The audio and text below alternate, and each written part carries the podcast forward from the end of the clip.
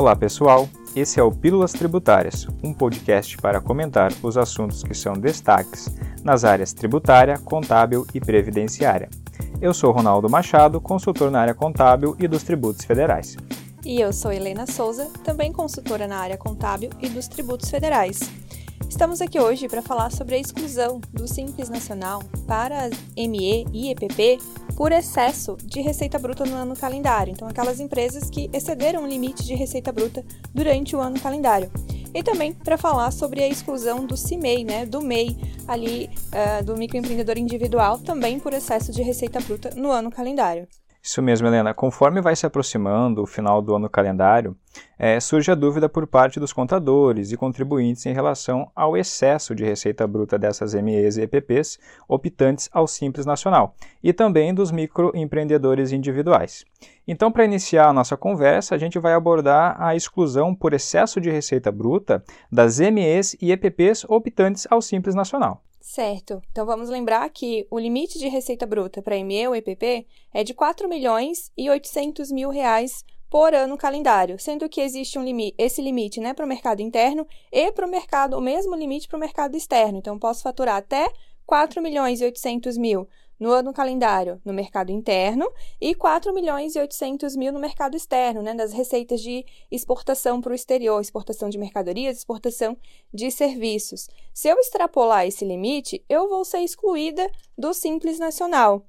Também é importante lembrar que, no caso da empresa que iniciou durante o ano calendário, então ela não tem um ano completo, esse limite ele é proporcional ao número de meses de funcionamento contando né, o mês da própria abertura, independente do dia que a empresa foi aberta, para verificar esse número de meses. Então, se eu abrir a empresa agora em agosto, o meu limite não vai ser 4 milhões e 800 mil, vai ser proporcional aos cinco meses, de agosto até dezembro. Perfeito, Helena. Isso mesmo. O que a gente tem que analisar aqui é a partir de quando vai se dar os efeitos dessa exclusão, visto que a lei complementar, a 123 de 2006, ela menciona o famoso percentual de 20%, que acaba causando aí muitas dúvidas, né, em como aplicá-lo e qual vai ser a influência desse limite, né, desse percentual. Esse percentual de 20% acaba definindo a partir de quando a ME ou a EPP ela vai ser excluída do Simples Nacional. Então, para a pessoa jurídica, no ano de início de atividade, caso ela ultrapasse esse limite de receita bruta proporcional ao número de meses de funcionamento, lembrando que o limite é de 4 milhões 800 mil e para o ano de abertura será proporcional a este valor, a exclusão do Simples Nacional será em janeiro do ano calendário seguinte, caso não ultrapasse o limite em mais de 20%. Nessa situação, a comunicação deve ser feita lá no portal do Simples Nacional até o último dia útil do mês de janeiro do ano calendário subsequente. Isso mesmo. Porém, quando ela ultrapassar em mais de 20% desse limite proporcional ao número de meses de faturamento, a exclusão ela é retroativa. Então, é, ela vai produzir efeitos de maneira retroativa ao início de atividade da empresa, ou seja, desde a data da abertura da empresa, né, naquele ano, ela não é mais considerada do Simples Nacional e vai ter que apurar os tributos em outro regime tributário. E nesse caso aqui, a comunicação tem que ser feita até o último dia útil do mês subsequente ao que o limite foi ultrapassado. Então, por exemplo, é, abri a empresa no mês de julho. Então, meu limite agora é a metade dos 4 milhões e 800 200 mil, é de seis meses, né? 2 milhões e 400. Então, se eu faturei, sei lá, 3 milhões e meio, então foi superior aos 2,400 e ainda foi superior aos 20%, né, ao, ao limite de 20%, e isso aconteceu em setembro, então a partir de outubro, não, desculpa, é, a partir de, desde a minha abertura em junho, né, em julho, eu estou fora do Simples Nacional e eu tenho que fazer essa comunicação no portal do Simples Nacional até o mês seguinte, até o último dia do mês de outubro. Exato. É, já a pessoa jurídica que não se encontra no ano de início de atividade, Caso ela não ultrapasse o limite de 4 milhões e 800 mil em mais de 20%, ou seja, eu passei 4 milhões e 800 mil de receita bruta, mas não superior a 20%, a exclusão do Simples Nacional ela vai ser em janeiro do ano calendário seguinte. E essa comunicação ela deve ser feita até o último dia útil do mês de janeiro do ano calendário subsequente. Isso. E caso a pessoa jurídica, então, ultrapasse os 4 milhões e 800 mil em mais de 20%, aí é que né, como ela já não está mais em início de atividade, a exclusão vai ser a partir do mês seguinte em que esse excesso uh, acontecer. Então, extrapolei os 20% no mês de outubro, a partir de 1 de novembro eu não sou mais do Simples Nacional e eu tenho que fazer a comunicação obrigatória lá no portal do Simples Nacional e tem que ser feita até o último dia útil do mês seguinte. Então a comunicação é até o último dia útil do mês seguinte, mas os efeitos dela é a partir do primeiro dia do mês seguinte. Então, eu estou fora do simples a partir de 1 de outubro, né? Se eu, 1 de novembro, se eu extrapolei ali em outubro, e a minha comunicação até o último dia útil de novembro. É importante a gente lembrar também para o contribuinte, né, Helena, que por enquanto a gente só comentou da receita bruta da pessoa jurídica em que ele está participando, da pessoa jurídica que ele participa no Simples Nacional.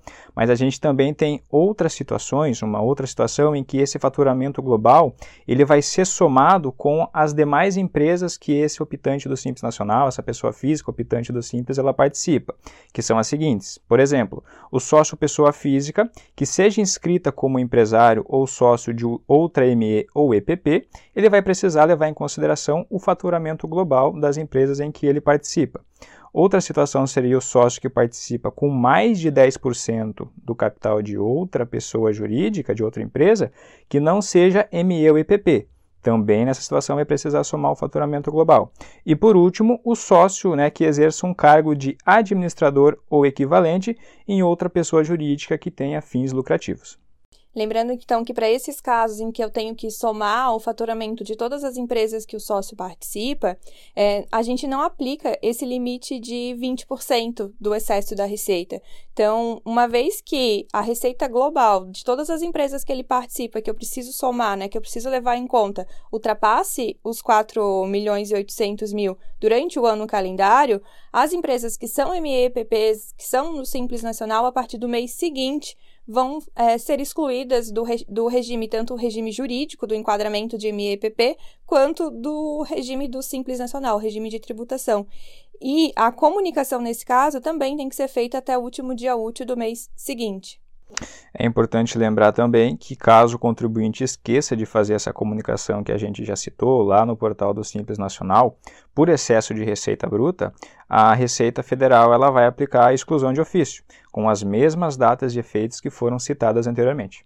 Isso, então o fato de eu deixar de, de fazer a comunicação ali não quer dizer que eu vou continuar no simples, seguindo a minha vida como se nada tivesse acontecido. Se a Receita Federal vir a fiscalizar, ela né, vai excluir de ofício e não vai ser da, da, do momento em que a Receita Federal perceber, e sim no momento em que a situação ocorreu. Então vai ser de maneira retroativa. E como tu, quase tudo na legislação tributária, né, quando eu estou obrigado a fazer algo e deixo de fazer, eu tenho aqui a multa, né? Então eu tenho a falta de comunicação ali da exclusão do Simples Nacional lá no portal do Simples, quando ela é obrigatória do contribuinte, ela está sujeita à multa que corresponde a 10% do total dos tributos devidos no Simples Nacional no mês anterior ao efeito da exclusão, né, o último mês que a empresa permaneceu ali no Simples, e ainda tem a previsão de multa mínima de 200 reais, que nesse caso não é passível de nenhuma redução, é no mínimo 200 reais sem qualquer redução.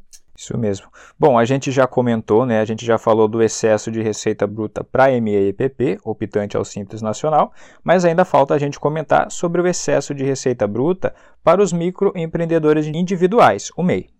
Isso. Então, para o MEI, atualmente ele tem dois limites aqui de receita bruta, a depender das atividades que ele tenha, né? Então, a gente tem o limite para o transportador autônomo de cargas, né? O MEI caminhoneiro de R$ 251.600 e o outro limite para as demais atividades de 81 mil reais durante o ano calendário. Então, aqui eu também tenho que olhar o ano calendário que eu estou, né? Então, não soma últimos 12 meses.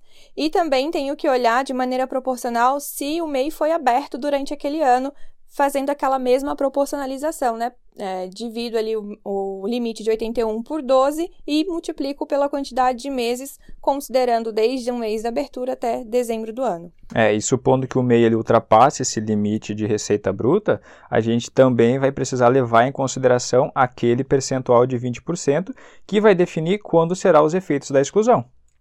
Isso, então, no caso do MEI, que tenha é, auferido receita durante o ano calendário superior à receita bruta ali, seja de 81 mil, seja de 251 é, 1.600, a comunicação ela tem que ser feita até o último dia útil do mês seguinte ao mês em que foi verificado ali aquele excesso de faturamento. E o desenquadramento dele como MEI, ele vai produzir efeitos a partir de 1 de janeiro do ano calendário seguinte, se eu não extrapolei em mais de 20%, se eu extrapolei o limite, mas não fiquei, não, não foi superior a 20%, ou de maneira retroativa, ou retroativo a 1 de janeiro do ano calendário, se foi superior a 20%, ou retroativamente ao início da atividade, é, se eu iniciei a atividade naquele ano, se esse excesso for em 20%. Então, vou ter que olhar esses 20% para saber quando eu estarei desenquadrado do MEI, lembrando que aqui nesse caso não é um, uma situação como acontece no Simples Nacional ou outras é, vedações ali do MEI, que a exclusão é a partir do mês seguinte. Aqui ou é para o ano seguinte, se eu não estourar em mais de 20%, ou retroativamente se eu estourar em mais de 20%. A gente tem que lembrar também, né, Helena, que para o MEI tem a previsão de multa, também caso ele esqueça de fazer essa comunicação. Quando for obrigatória a comunicação e ele esqueça de fazer esse desenquadramento, essa informação, há uma multa prevista ali de 50 reais, sem possibilidades de redução.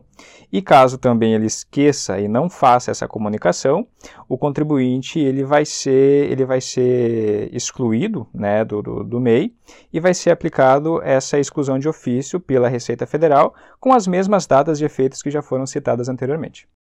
E assim finalizamos o nosso Pílulas Tributárias. Obrigado a todos que nos ouviram. Não esqueça de nos acompanhar nas redes sociais e aguardamos vocês no próximo programa. Até mais. Até mais.